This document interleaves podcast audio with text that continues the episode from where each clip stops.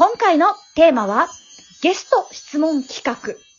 今ここについてのコツを教えてくださいということです。今ここね。銀河のシャーマンのもじゃみほうです。そしてゲストのゆかさんです。ゆかさん自己紹介どうぞ。はい、こんばんは。自然の中で遊ぶのが大好きなゆかです。みほさんのとっても熱心なファンです。はい。ありがとうございます。はい。ゆかさんです。ゆかさんのね、かあの、今回の質問ということです。今、ここについて聞きたいということだったと思うんですけども、質問内容どうぞ。はい。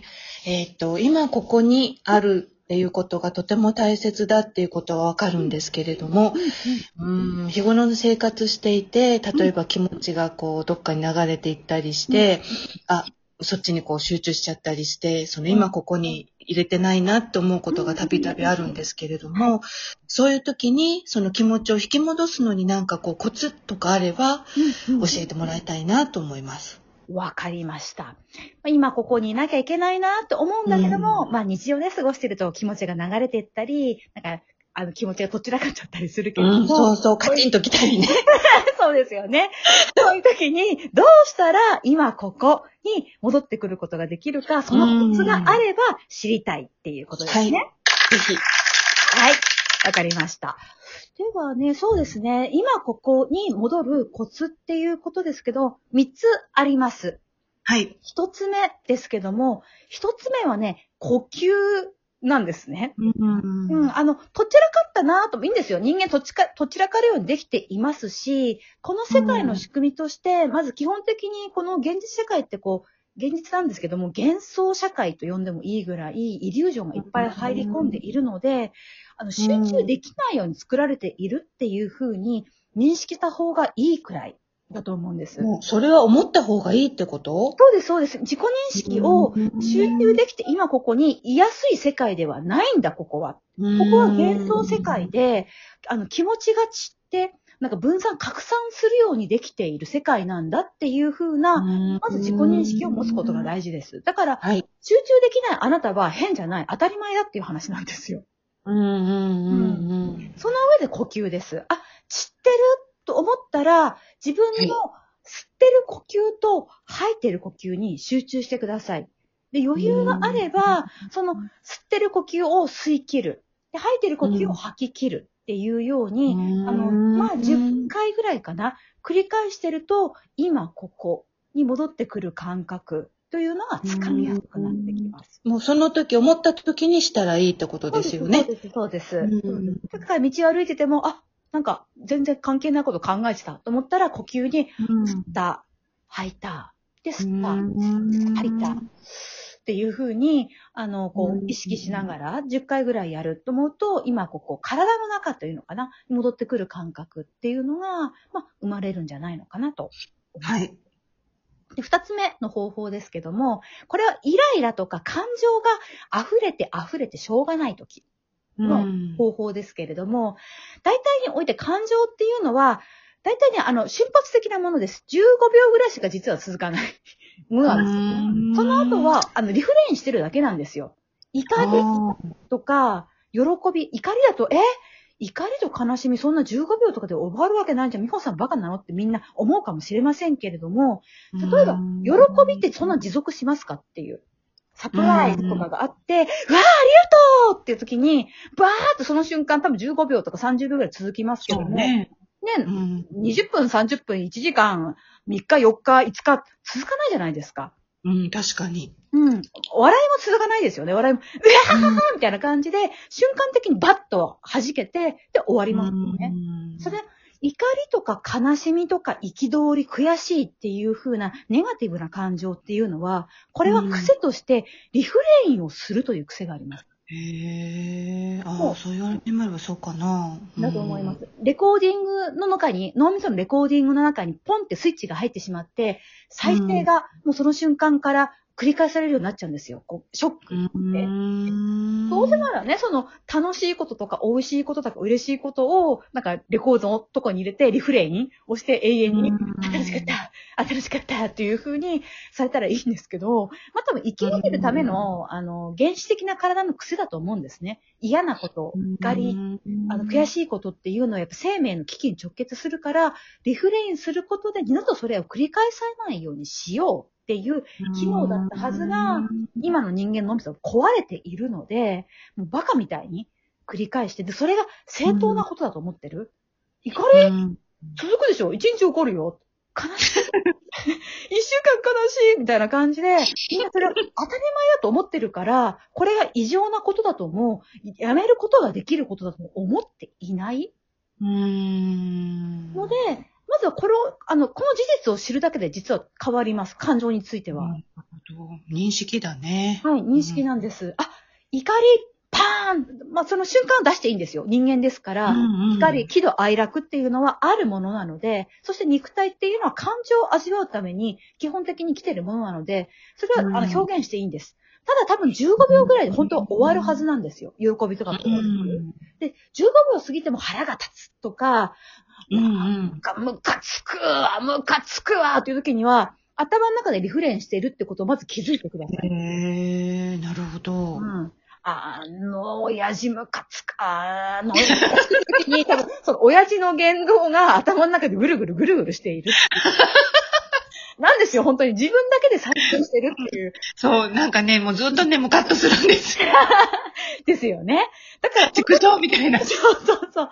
だからその時に、あの、必要なのは、あ適切な対処を取るっていうことなので、だからすべきだった行動をちゃんとアウトプットしなきゃいけないんです。うんあのクソ親父と思ったらば、クソ親父に一言物申したかったのかもしれない。だったら、うんその、まあ、本人がね、目の前にいるんだったら物申せばいいんですよ。落ち着いた状態で。うん私、そんなこと全然同意できませんけど、みたいな感じに。うん。でも目のね。そうそうそうそう。で、目の前にもその親父がいなかったら、別に、あの、ノートに書き出すでも、スマホに、うんもうアプリに打ち込むでも構わないんです。私は、あの、親父に言われたことやっぱり納得できなかった。でも、うんあの、瞬間的に驚いて、へ、あの、なんていうの？言い返すことができなかった。うん。でも、次回会った時には言ってやろう。私は同意できませんけど、と、あの、シャランとした顔で言おう。しかも私何が楽しかったかっていうと、ちょっと、ご機嫌取り的な感じで、あの時とっさに笑ってしまった、みたいな。うんそれが悔しい、みたいな風に、多分、自分が取りたかった行動とか、何がダメだったのかっていうのが、多分出てくると思うので、そこであの、リフレインしてるんだから、きちんとリフレインでこう、振り返りをされたらいいんです。うん。で、取るべき行動を、あの、そこで発見して、まあちょっと人がいないところでね、あの自分でややってみる。私、そうは思いませんけど、笑わない顔、笑わない顔、あ真顔、真顔。ね。うんうん。で、やってみると多分スッキリすると思います、そこで。感情が満足する。へーうん。